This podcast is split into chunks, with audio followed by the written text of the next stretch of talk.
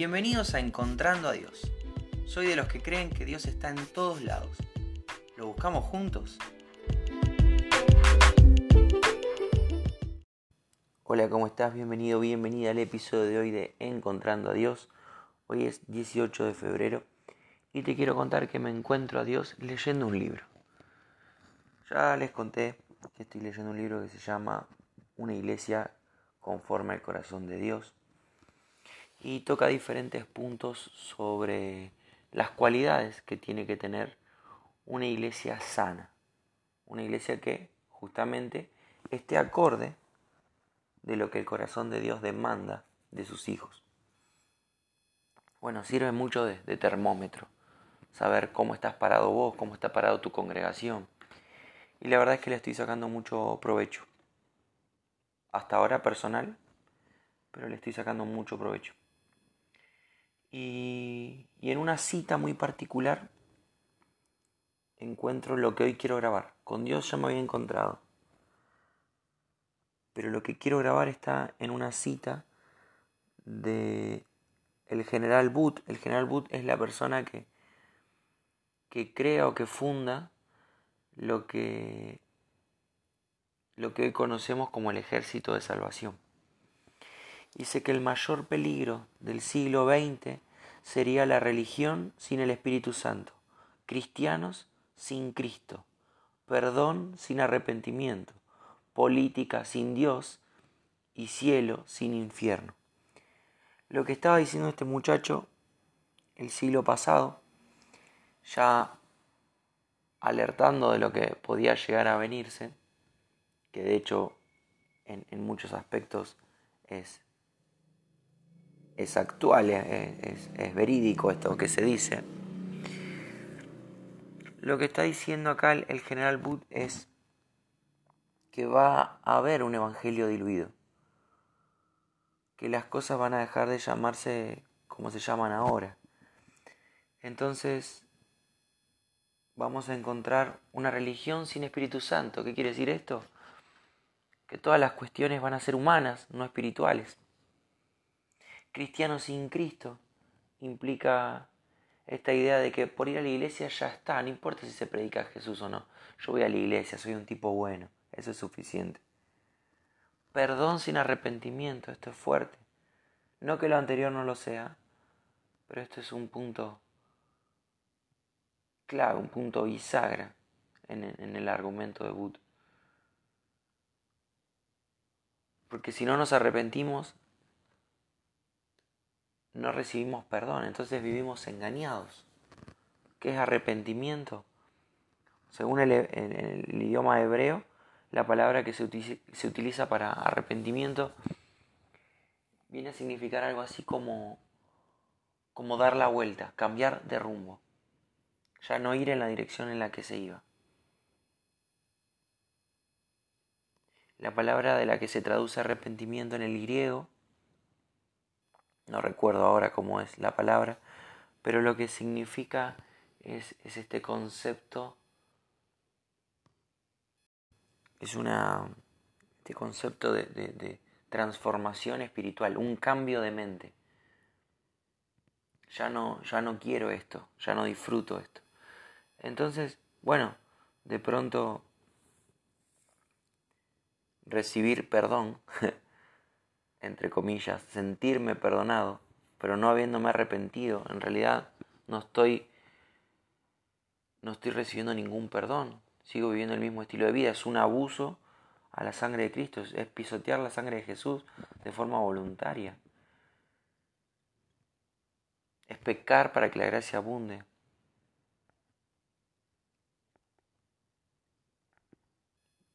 En la definición también se menciona el cielo sin infierno. Todos queremos ir al cielo, pero qué feo predicar del infierno. Qué difícil consolar a alguien que perdió a un ser querido que nunca escuchó de Cristo. ¿Qué le decís?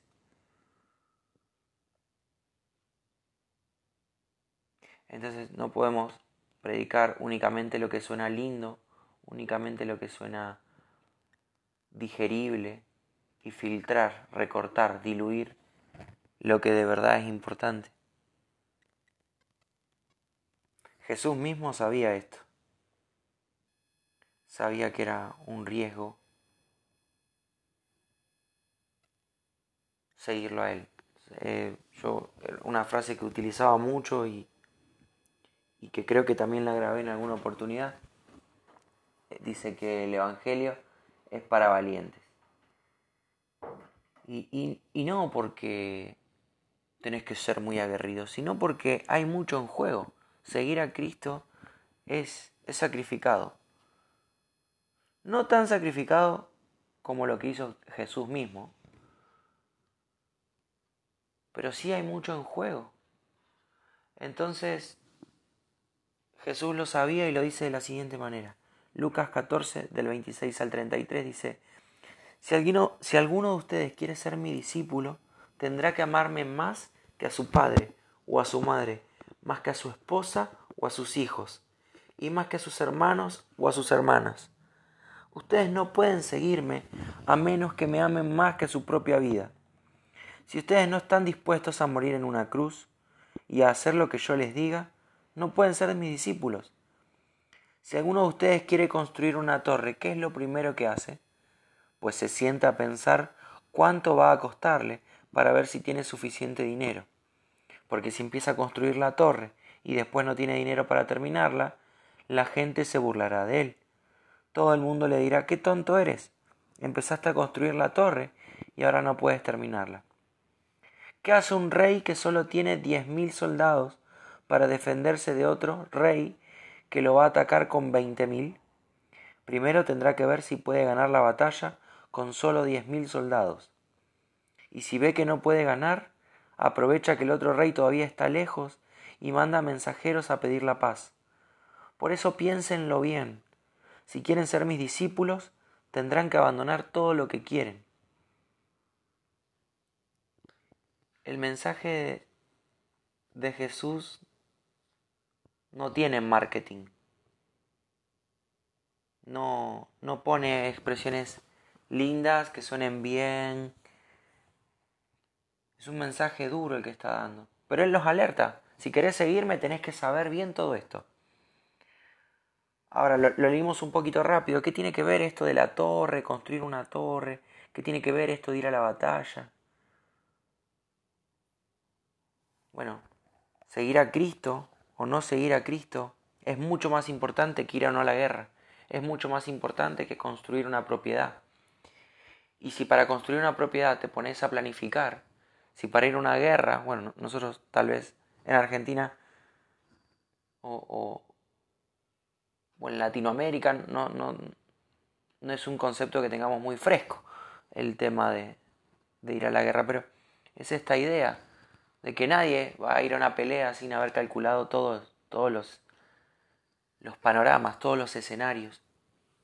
Cuanto más el seguir a Cristo. ¿Estás seguro de que querés seguir a Cristo? Eso implica arrepentirte, no querer volver a pecar.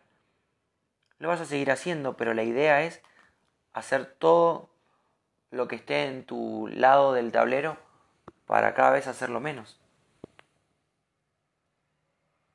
implica pedirle al Espíritu Santo su guía y, dejar el timón para que lo conduzca el Señor. Ya hablamos también de esto. Implica someterte a la voluntad de Dios, te guste o no te guste, con esas cosas que, que resultan como lo esperamos y con esas cosas que no nos gustan que no quisiéramos tener nuestra propia vida. Implica predicar un cielo, pero también predicar un, un infierno. No para asustar a la gente, mirá que si no venís vas a arder eternamente, no para asustarla, sino para que sepan qué es lo que hay en juego. Entonces, ¿querés seguir a Cristo? Pensalo bien. Pero si querés hacerlo, la mejor decisión que puedes tomar en tu vida. En esta sencilla frase y en estos versículos me encuentro a Dios hoy. Esto es lo que te quiero compartir. Esto es con lo que te quiero bendecir, que primeramente Dios me bendijo a mí. Y Si ya decidiste seguir a Cristo, tenés que saber cómo presentarlo a los demás.